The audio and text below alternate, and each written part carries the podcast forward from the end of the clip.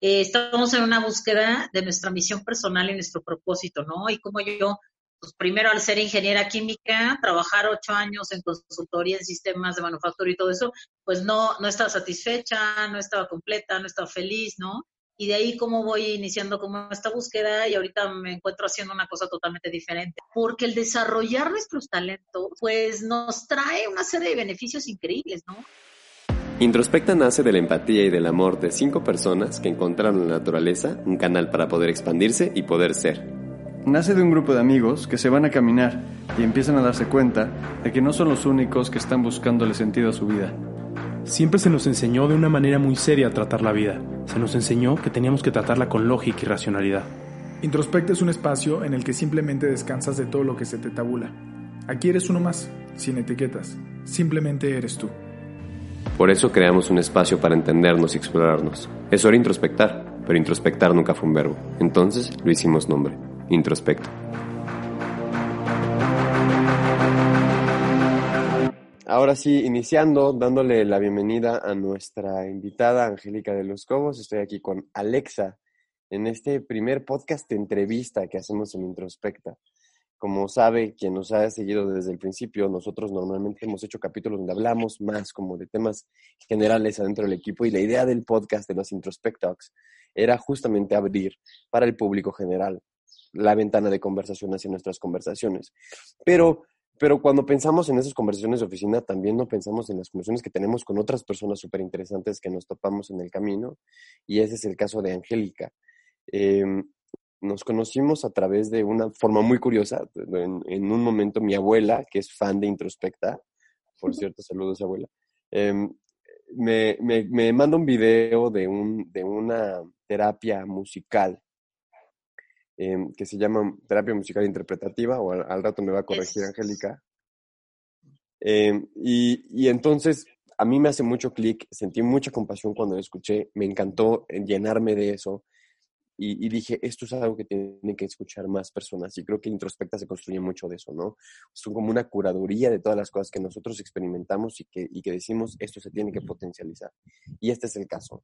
Eh, Angélica empieza estudiando, estudiando eh, ingeniería química y, y bueno, trabaja en sistemas de consultoría en torno al, al, mismo ambiente, un ambiente bastante rudo y pesado, como muy, muy ingenieril. Y, y, de pronto se da cuenta como muchas personas nos damos cuenta alrededor de nuestra vida que eso no es lo que realmente estábamos buscando. Para mí, eh, la historia de Angélica es una historia que se parece mucho a la mía o a la de muchas personas seguramente, donde esa búsqueda de propósito nos lleva hacia encontrar algo más y eso algo más está mucho más adentro de nosotros, ¿no? Así es como Angélica se empieza a incursionar dentro de la rama del budismo y en algún momento eh, se incursiona una maestría en desarrollo humano a través del arte y eso, eso es lo que la lleva a estar aquí el día de hoy sentada con nosotros. Eh, la idea es poder compartir cómo es que el arte y cómo es que la música específicamente tiene un impacto sobre nosotros y cómo esta sensibilidad que Angélica ha desarrollado puede ayudar a muchas personas a desarrollarse en diferentes niveles. Entonces, bueno, sin dar mucho más preámbulo, Angélica, muchas gracias por estar aquí el día de hoy. Alexa, muchas gracias por estarnos acompañando en este momento. Y, me gustaría entonces sí cederte la palabra ya sin, sin tanto rollo y sin tanto semblanza ni nada, simplemente cómo estás, cómo te sientes el día de hoy. Me gustaría que contaras un poquito cómo empezaste con este proyecto de los videos y, y un poco qué es lo que te trajo hasta acá, ¿no? Claro. Ay, muchísimas gracias. De verdad que es, es para mí algo súper emocionante conectar con gente como tú, como ustedes, como Alexa, que la, acabo de conocer, pero eh, es como a lo mejor un paradigma decir, es que los millennials, ¿no? Y los chavos no, saben y están, ¿no? Y no, no tienen sensibilidad y andan perdidos por la vida, pero la verdad es que conocer gente como ustedes que está tan comprometida, que está tan conectada con su corazón, con su misión, con su propósito, bueno, para mí es increíble, es un honor de veras. Y como tú decías hace rato, papá, sí, eh, yo creo que las personas que tenemos como, no sé, no sé si es, si es un chip, es una inquietud o qué sea, pero que a, a lo mejor estamos viviendo la vida y esperamos más y más de esta vida y también esperamos darle más a los demás de esta vida, pues no nos conformamos con, con, con, la parte un poco mediocre a veces que, vivimos, ¿no? Como la que tú comentas que viviste, me comentaste que viviste en la empresa y como la que yo también viví. Y bueno, yo creo que cuando alzamos la mano ante la vida y decimos, oye, yo quiero, este, quiero, quiero mejorar, quiero hacer otra cosa, quiero, quiero saber qué me toca hacer a mí, pues la vida confabula para que, para que todo, todo se, se conecte y, se manifieste pues, pues lo, que, lo que te toca hacer, ¿no? Y en este caso, pues yo todavía trabajaba como ingeniera química cuando tuve mi primer contacto con esto que se llama Artesofía Internacional. Y bueno, pues fue para mí algo increíble. Fueron tres años de estudio sobre el arte. La visión que tiene Artesofía sobre el arte es bien peculiar, les cuento, porque el arte siempre ha sido visto como algo que a lo mejor los seres normales comunes que no somos artistas, ni somos músicos, ni nada con el arte, pues que a lo mejor está lejano a nosotros, ¿no? Pero en esta visión de arte, Sofía, es así como eh, que todos tenemos esta parte sensible, todos nos podemos ver, beneficiados eh, de lo que es el arte, y el arte lo podemos aprender de él, ¿no? Se dice que cuando nosotros observamos una obra de arte y esta obra maestra, bueno, y la observamos con esta atención, la obra nos enseña, ¿no? Entonces es cuando, cuando se convierte como una, se convierte en una obra maestra porque nos está enseñando algo, nosotros estamos aprendiendo el arte, pero además este aprendizaje no es a nivel racional lógico, ¿no? No es, nosotros interactuamos con la música sin un pentagrama, sin haber estudiado música. Y yo creo que eso es muy padre porque eh, todos nos podemos ver beneficiados y estas técnicas, como tú lo mencionabas hace rato, papá, son súper poco conocidas. Y yo hace como un mes máximo, mes y medio, platicando con la directora de Radio Oro, que sucede que, bueno, pues primero fue mi paciente de coaching de vida, eh, por un motivo familiar. Yo trabajé con ella, con esta parte de, la escucha musical interactiva, que es el trabajo de la música del que cuentas el videíto que te pasó tu abuelita. Y estábamos platicando de pues cómo podíamos apoyar, ¿no? En este, en esta, en esta, en esta situación de cuarentena que, en la cual pues mucha gente no tiene herramientas, no tiene como de dónde agarrarse para estar un poco más tranquila yo le planteé la, la, idea de hacer estos videos. Yo ya tenía en mente hacer estos videos. Y es una cosa increíble porque creo que creo que sucedió en el momento preciso para que llegara gente como ustedes, ¿no? Y, y sobre todo, bueno, pues que la gente empiece a conocer nuevas técnicas que son sencillas, que son sensibles, pero que a la vez son muy, muy profundas y que nos pueden ayudar a estar muy mejor. Me gusta, antes que nada me gustaría tocar un tema que, que, que hablamos al principio y que casi, casi que ahorita comentaste. Mucha gente piensa que, la, que este encuentro del propósito de vida está escrito como un guion de Hollywood, ¿no? Yo desde chico veía los aviones pasar y entonces yo sabía que quería ser piloto. Y como, como que luego idealizamos la búsqueda del propósito, ¿no? decimos, es que yo nunca viví algo así, es que yo nunca tuve la revelación, ¿no? Hay gente que simplemente no conecta desde ahí con el propósito. Y para mí la pregunta es si tú cuando, o sea, tú de chica tenías este acercamiento tan sensible hacia el arte o simplemente eras una persona muy sensible o sin nada que ver y, tú decidiste estudiar ingeniería química por otra cosa. Eh, a mí me pasó, por ejemplo, con, con, con, lo introspecta, ¿no? A mí me pregunta la gente, y tú desde chico siempre, este, pues, eras así, ¿no? Y como que yo, pues no, o sea, si me hubieras preguntado a los 17 años, claro. no, o sea, nunca hubiera pensado en dedicarme a esto y pasa, y encontré mi propósito de vida así, ¿no? ¿Cómo fue para ti? Eh, como me hiciste recordar ahorita un, un slide que les pongo en un taller, ¿no? En donde dice, bueno, estamos hablando de lo que es de lo que es el éxito y la felicidad y hay como dos fotos, ¿no? Una de un hombre trajeado así todo limpio con una con una copa alzándola y el otro cuate todo enlodado con la camisa rota y así. Entonces dice, la pregunta es, ¿cuál es tu imagen del éxito? todo, todo el mundo, el 90% te dice, pues el cuate con la copa trajeada así, ¿no? Y pocos te dicen, no, el que está acá, ¿no? O sea, el que ya realmente se cayó, se revolcó, supo que era el más infeliz de la vida y en ese momento dice, bueno, ¿qué demonios pasa, no?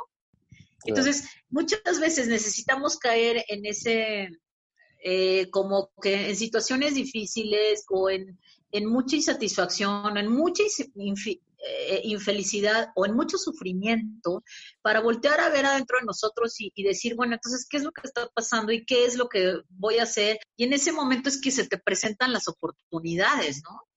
Claro. Y bueno, a mí, a mí es que me pasó eh, en ese momento que, o sea, yo, yo me encontraba un día en, mi oficina como ingeniera química y estaba una planta ahí en mi escritorio toda seca, así como medio cayéndose, y una voz interna me dijo, eso eres tú.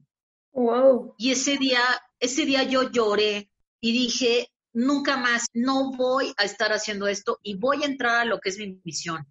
Órale. Yo ya había, yo ya, yo ya empezaba a tener contacto con lo de Arte Sofía, a la vez que seguía siendo, bueno, ingeniería química, ¿no? Pues sí, como tú bien dices, no se abren los cielos y sale la mano de Dios y te dice, a ti te toca ser médico, ¿no? O sea, no es yo creo que un trabajo sucio el que tenemos que hacer a veces, de que decir, sí, de acabar como hasta el gorro y decir, a ver, y, plantearnos seriamente, ¿quiero seguir viviendo así el resto de mi vida o me voy a atrever a, a jugármela, ¿no? Porque realmente es jugárnosla pero muchas veces es ensayo y error, digo entre comillas, en el sentido de que te vayas acercando a lo que más te va gustando, a lo que te va apasionando y decir, oye, ¿sabes qué? Me abro la posibilidad de que a lo mejor me equivoqué de carrera y voy a buscar lo que a mí me toca, porque el desarrollar nuestros talentos, pues nos trae una serie de beneficios increíbles, ¿no? Alguien que trabaja con lo que son sus talentos, pues obviamente es una persona que sin quererlo es competitiva,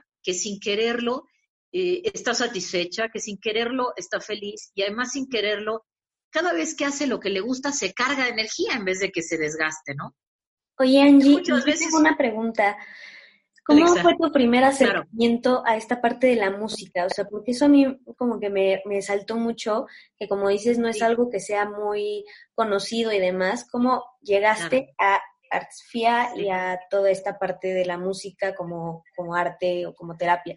Yo soy un ser que sin la música no respiro, o sea, eso desde chiquita. O sea, yo, a mí me veías todo el tiempo cantando, bailando o, eh, bueno, me metí en una clases de piano varias veces, este, claudiqué y después tocaba la guitarra y así. Es decir, la parte de la música siempre ha sido algo muy intrínseco a mí y la parte de, del arte pues siempre me ha gustado, ¿no, Alexa? Pero eh, bueno, conocí a un, a un cuate, a, un cuate argentino, que él es el que me presentó al fundador de Artesofía Internacional. De ahí yo fui a una clase con él. Fue para mí un impacto, Alexa, porque haz de cuenta que casi casi te lo cuento y me dan ganas de llorar.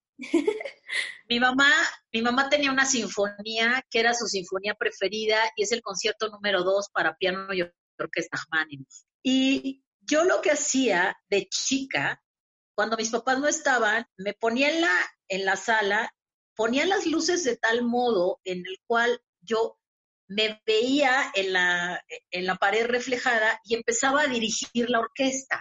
Entonces yo me oh, emocionaba mucho de verme como una directora de orquesta.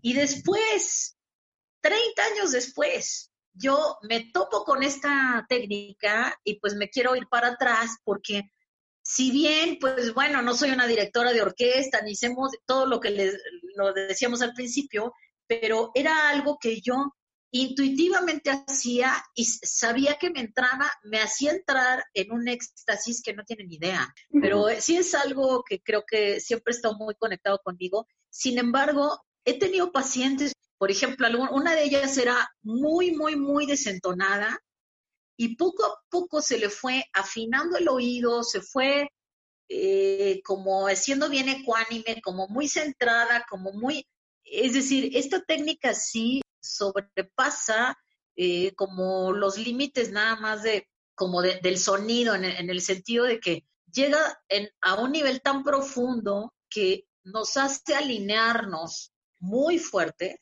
y, bueno, pues lo que es la parte de, tu mente, de tu emoción y de tu corporalidad están como muy, muy, muy juntas, muy alineadas, ¿no? Cuando lo que normalmente ocurre con nosotros es que nuestro pensamiento está en un lado, la emoción está por otro lado, el cuerpo físico está por otro lado.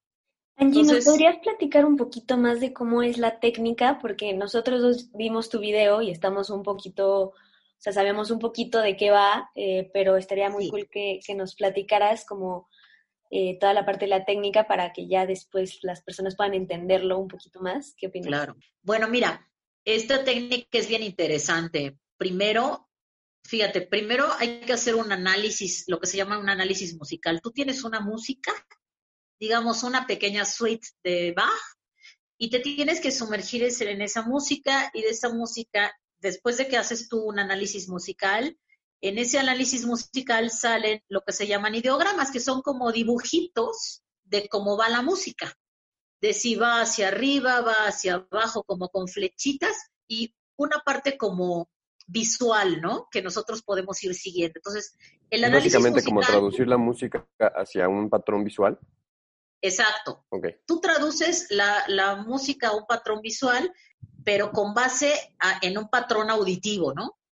Y ese patrón auditivo que pasa a ser visual, después pasa a ser motriz, porque es el, es, son los movimientos que hacemos. Entonces, en el video que ustedes vieron, obviamente ya se hizo previamente, yo ya hice el análisis musical y yo ya tengo el dibujito que se llama la partitura del oyente.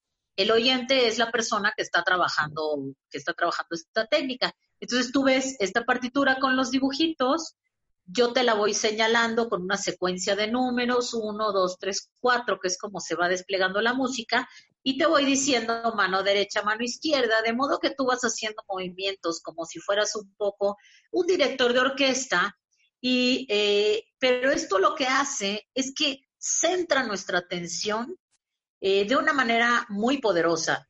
Eh, alcanzamos un nivel de concentración poderoso porque la parte visual está ahí metida, la parte auditiva está metida, la parte motriz está metida, la parte de, de nuestra mente lógica, matemática, racional, también está metida porque cuando tú haces el análisis musical, hay una lógica en que la, nota aguda sube, la nota grave baja. Entonces, tú en esos dibujos. Si yo no te hago bien una partitura, por decirlo así, hace como cortocircuito un poco tu cerebro, porque no hay una lógica entre lo que ves, lo que escuchas y cómo se están moviendo tus manos. Entonces tu cerebro, que es muy inteligente, dice, oye, espérate, aquí hay algo raro. Pero como estamos haciendo el análisis bien, entonces hay como un alineamiento en todas estas inteligencias. Al final estamos trabajando con las inteligencias múltiples. O sea, es un gran ejercicio mental. Exacto, Alex, es un gran ejercicio.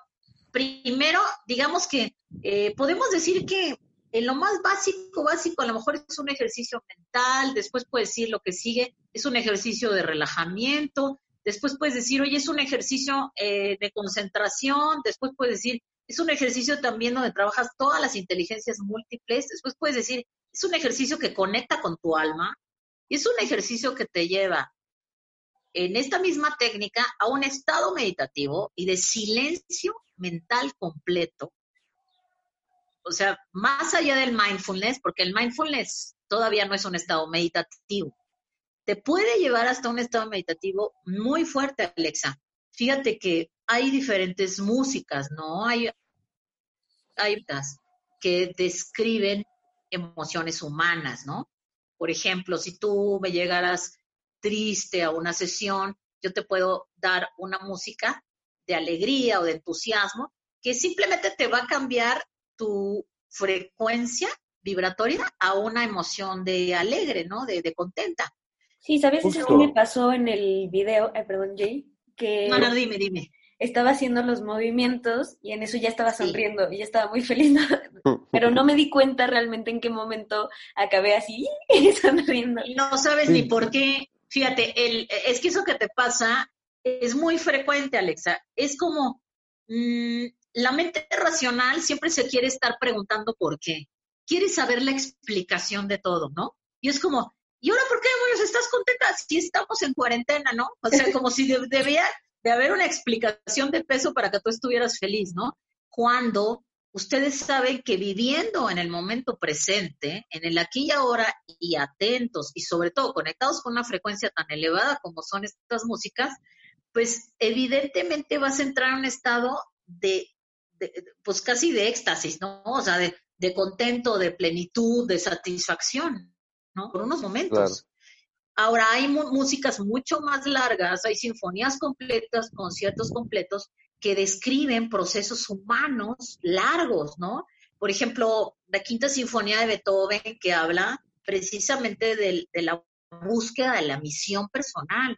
Les cuento que junto con, bueno, pues esta decisión que yo tomé ese día en el trabajo, de decir, no me vuelvo a dedicar a esto, yo me agarré de la quinta sinfonía de Beethoven y yo la hacía mínimo dos veces al día. Es una sinfonía que dura casi 50 minutos. Entonces, son hojas y hojas y hojas de ideogramas, como de estos iconos que les digo, y yo dos veces al día hacía la escucha interactiva y quieras o no, a fuerzas, las frecuencias te llevan a, encontrar tu misión, porque a nivel inconsciente estás programando tu mente para ello, ¿no? Angélica, ¿cómo funciona eso? Tú, yo pues, obviamente sé que la música es un idioma universal y todo el mundo habla de eso. Sí. Creo yo que tú estás hablando de un nivel mucho más profundo, un lenguaje de música que está casi entre las líneas. Claro, que entra al inconsciente de muchas personas, pero que también tiene que ver con un, con un estado de algo que estás hablando tú que yo quizás no estoy, no estoy entendiendo como de la misma manera que estás entendiendo tú. Entonces quizás también sería interesante saber de qué hablas cuando hablas de, de, la música como un lenguaje, de qué hablas cuando dices que la quinta sinfonía evoca la misión de la vida. ¿A qué te refieres con eso? ¿Desde dónde se estudia? ¿Cómo funciona? Cuando yo digo que la música es un lenguaje, me estoy refiriendo a que el lenguaje que hace, el lenguaje comunica, el lenguaje transmite. Y nosotros como escuchadores de ese lenguaje podemos comprender, ¿no? Esas comprensiones no nos llegan a un nivel lógico racional, nos llegan a niveles mucho, muy superiores y a niveles de inconscientes, en los cuales nosotros, eh, bueno, nosotros que hemos investigado y estudiado ciertas músicas, sabemos los mensajes que contienen la música. Yo la otra vez te conté, ¿no? Eh, que al principio nos decía nuestro maestro, bueno, esta música habla de tal tema. Y nosotros decíamos, pues, ¿cómo sabe que habla de tal tema, no? Bueno, es como si tú, este, tú sabes alemán y yo no, y yo te voy a estar refutando, oye, ¿por qué crees, por qué dices que dice aquí, este, mañana nos vemos? Yo, si no sé alemán, pues puedo dudar de eso, ¿no? Pero en el momento que empiezo a aprender el idioma, puedo comprender por qué sí está hablando de eso. De hecho, cuando tú haces el análisis musical, los dibujos que te salen en la partitura son altamente reveladores, porque las músicas del amor muchas veces son muchos corazones, son líneas ascendentes, son figuras como muy femeninas, ¿no? Eh, por ejemplo, algo como la quinta sinfonía que les contaba, pues son dibujos que son como cortados, como muy dirigidos, como muy imperativos, como muy mandatorios, ¿no? La quinta sinfonía que te dice pa pa pa pam, pa pa pa pam, o sea, es ya. O sea, te vas para allá o te vas para allá y te dice pa pa pa pa pa pa pa pa pa pa pa O sea, en mil, en mil formas te dice, vete para allá, vete para allá, vete para allá, vete para allá, no me haces caso, no me haces caso, no me haces caso y te dice la misma sinfonía, ¿qué te pasa si no me haces caso? ¿Y qué te puede pasar si sí me haces caso? ¿No? ¿Y a dónde vas a llegar si sí me haces caso? No se cuenta que estás hablando chino. Pero tendría que estar enfrente de ustedes, este, señalarles la parte que dice, pero de veras es una elocuencia que te, te deja impactado. Quizás, eh, bueno, además estamos eh, haciendo esto nada más, bueno, pues con la escucha, ¿no? La gente está escuchando, obviamente, pues eh, es un poco limitada la parte que no le podamos enseñar un dibujo, no le podamos poner un ejemplo de música, no podamos ver cómo movemos las manos, ¿no? Eh, pero, pero bueno, que, que podamos saber que, fíjate, fíjate, Juanpa, de entrada, de entrada, de entrada, ¿cuál de los cinco sentidos que tenemos es el primero que se desarrolla en el ser humano, en el seno materno, a los tres meses? Y le escucho. El oído. oído. ¿No? El oído. Después, es el sentido que todo el tiempo está despierto y alerta, nunca se apaga. Los ojos los cierras, no estás todo el tiempo comiendo, el olfato como que se desprende un poco, o sea, está sensible también, tampoco duerme, pero el oído tiene algo muy, muy curioso y es que es nuestra ventana al exterior y nuestro cerebro se empareja a todo lo que estamos escuchando. siempre.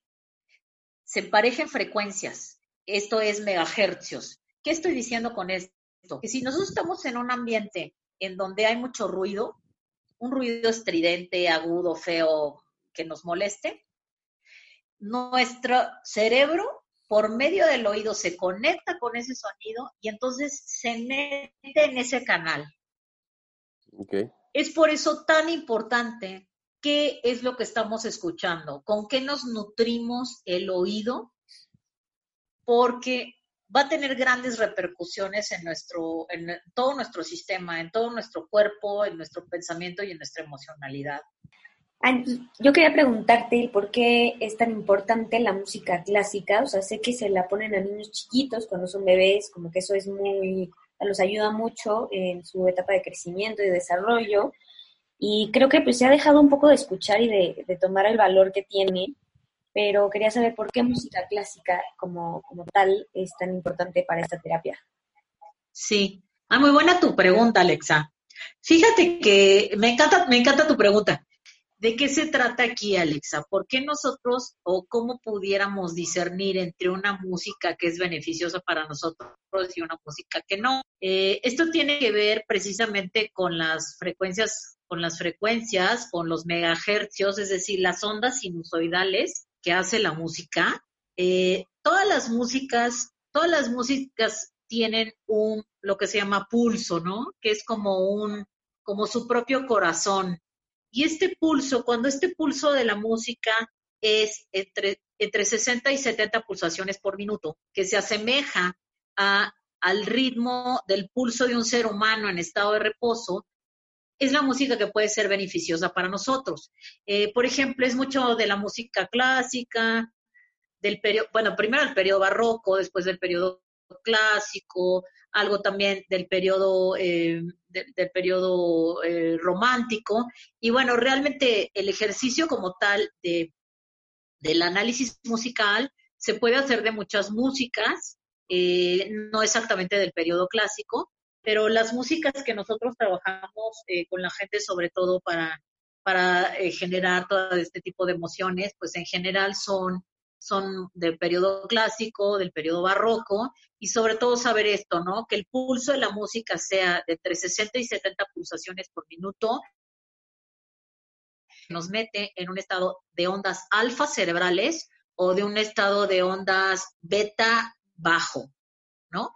Que es en este caso la música de Mozart, pasa de, de ondas alfa a un poco beta y pasar de alfa a beta significa que pasamos de un estado de reposo a un estado más alegre, ¿no? Más movidito, más alegre, sin llegar a beta alta, porque el estado beta alta ya nos mete en ansiedad. Entonces yo, yo fui muy rockera de chava y me da mucha risa cuando luego los así alumnos y así me dicen, no, que metálica, que me, me relaje. Yo les digo, no, a mí no, no puedes estar discutiendo con alguien tan rockero como yo.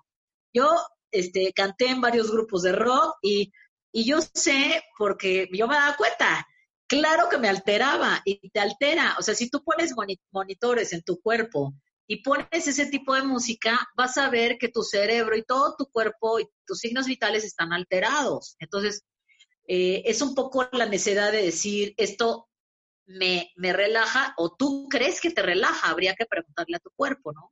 Entonces, eh, es por eso, Alexa, que que elegimos ese tipo de músicas y como tú bien dices, las tenemos ahí medio, medio olvidadas esas músicas y son músicas que no tener, por ejemplo, la mayoría de las, de las músicas que usamos no tienen tampoco letra ni coro.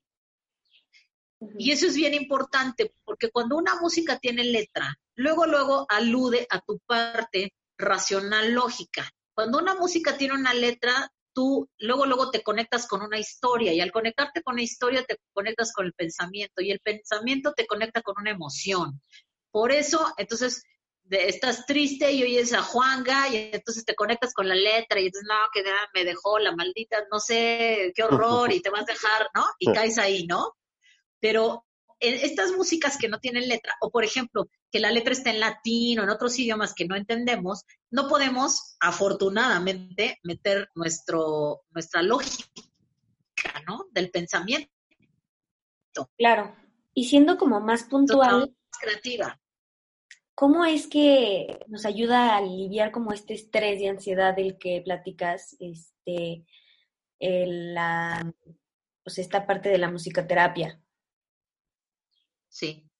Bueno, en primera instancia te ayuda porque en el momento el estrés y la ansiedad y todo esto, bueno, el estrés, por ejemplo, bueno, hablando, hablando de la ansiedad, la ansiedad es provocada por pensamientos futuros catastróficos, así como la depresión es provocada por pensamientos pasados tristes o, o también malos catastróficos, ¿no? Entonces, en el momento que nosotros entramos en un estado de presente, en donde estamos aquí y ahora y no estamos aludiendo ni al pasado ni al futuro, ahí de entrada, de entrada, Alexa, estamos entrando en, un lugar, hay mucho más bienestar, ¿no? Eso de entrada.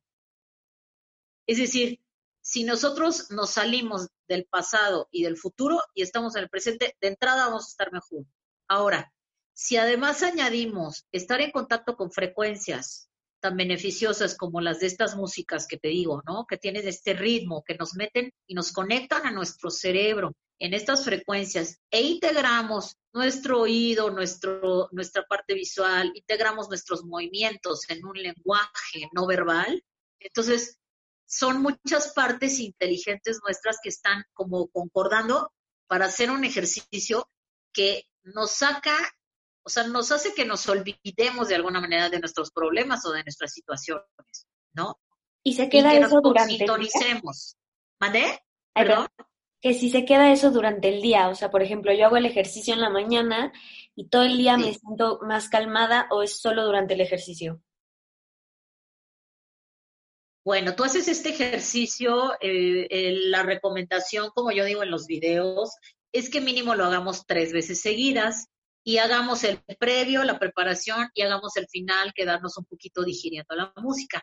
En general, tú, si tú vas haciendo, acuérdate que todo esto de, de, nuestro cambio en cualquier rasgo de personalidad o de, de, alguna situación o de, o de salir un poco del estrés en el que nos encontramos, pues es generar nuevos hábitos. En el momento que yo empiezo a hacer esto como un hábito, me va a ayudar, ¿no? Ahora, el ejercicio en sí, los 20 minutos después de que haces el ejercicio, la mente está tan clara que, por ejemplo, este ejercicio se pone a niños en la escuela, niños que tienen eh, problemas de aprender idiomas o matemáticas, ¿no? Entonces, los 20 minutos siguientes del ejercicio, estás como muy como esponja eh, para absorber, para aprender, para lo que quieras, ¿no? Y ya el resto del día, obviamente, depende de el manejo que tú tienes de tu propia mente y de tus emociones. Yo no le podría prometer a la gente, ojalá y pudiera hacer, ¿no? Y tuviéramos una varita mágica y decir, hacemos este ejercicio y todo tu día va a ser maravilloso. Pues no tanto porque tú sabes que es un ejercicio constante vigilar nuestros pensamientos y vigilar nuestras emociones.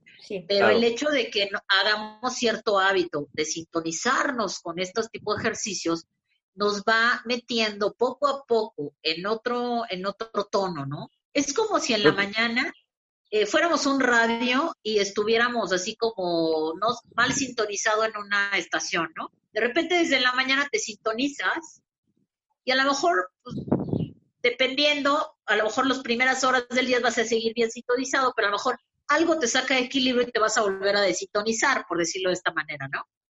Sí, para, mí algo que, que, fue muy provechoso de este tipo de actividades es que hay mucha gente que de repente nos pregunta, que está intentando meditar, quiere incursionarse en el mundo de la meditación y le cuesta trabajo estar en ese momento. Creo que la meditación de pronto la tenemos un poco idealizada y pensamos que la mente se tiene que quedar en blanco y entonces ya, está uno ahí en no sé dónde y, y, y, eso no es la realidad, ¿no? Eso mínimo para muchas personas en mi experiencia no es la realidad, ¿no? El proceso de meditación es un ejercicio constante, es una, es una voluntad y una intención constante de estar más presente. Y al final de cuentas, la, música, eh, la, terapia de música interpretativa para mí lo que permite es poder canalizarlo para esas personas que son más auditivas, encontrar un momento para poder aterrizar y para poder estar ahí a través de, de algo que además tiene intención, ¿no? No es solamente cerrar los ojos y esperar a que la mente se ponga en blanco, sino que además, como tú lo comentabas ahorita de la Quinta Sinfonía de Beethoven, nos permite encontrar una intención para ese momento de silencio. Y a mí es lo que se me hace maravilloso. No sé si tú lo veas así también, Angélica. No, sí, sí, sí, por supuesto.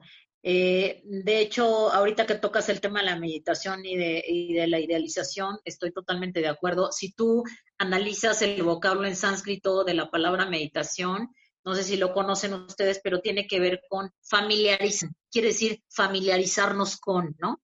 Entonces, ¿con qué nosotros nos queremos familiarizar? en este ejercicio, a lo mejor de, muy de mindfulness que está, que está de moda, es familiarizarnos con, qué, con nuestra respiración y con estar presentes, ¿no?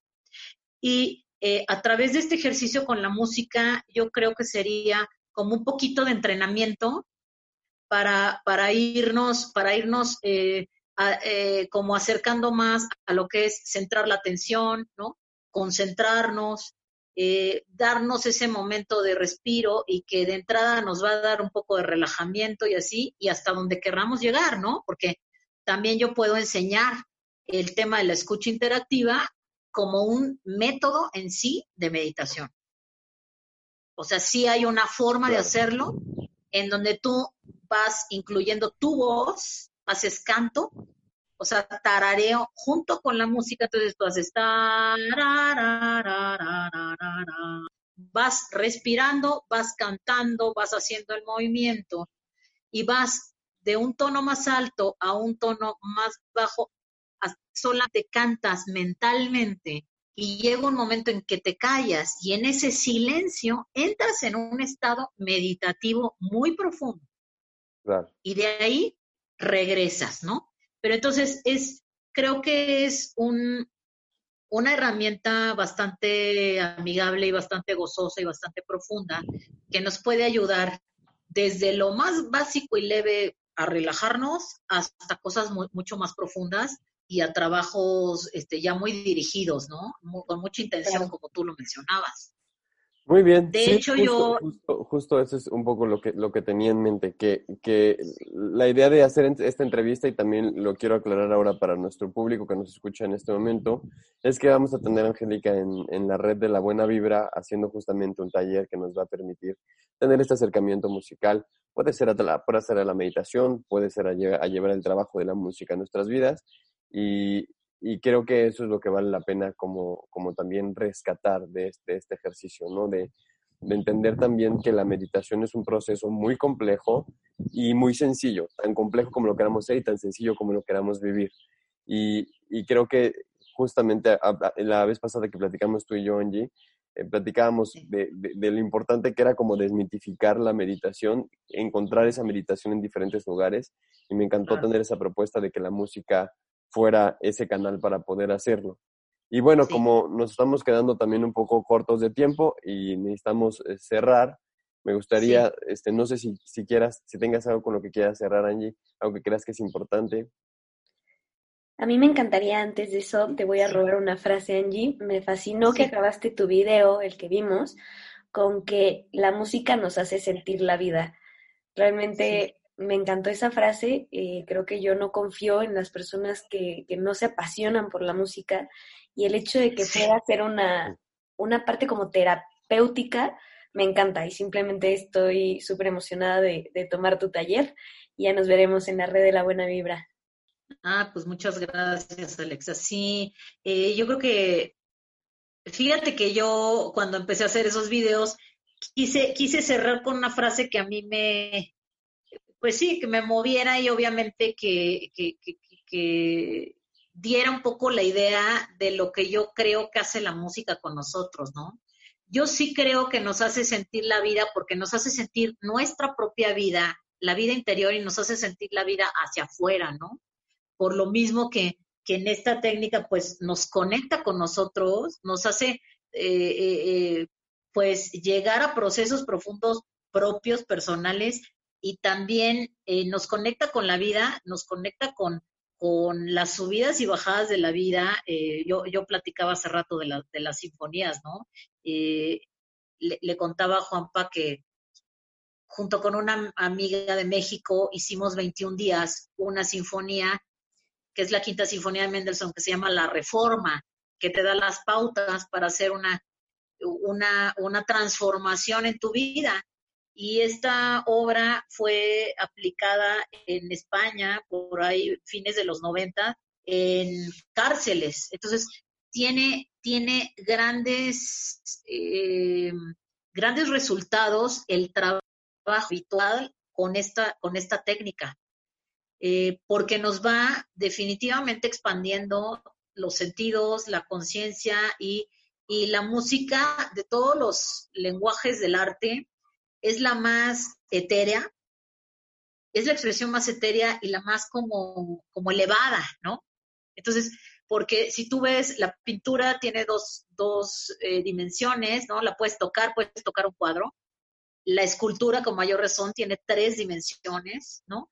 La, bueno, pues tú ves a alguien en danza, pues ves a la persona en el plano físico, pero la música es lo más etéreo que hay. Por lo tanto, es lo más elevado, es lo más conectado con el espíritu.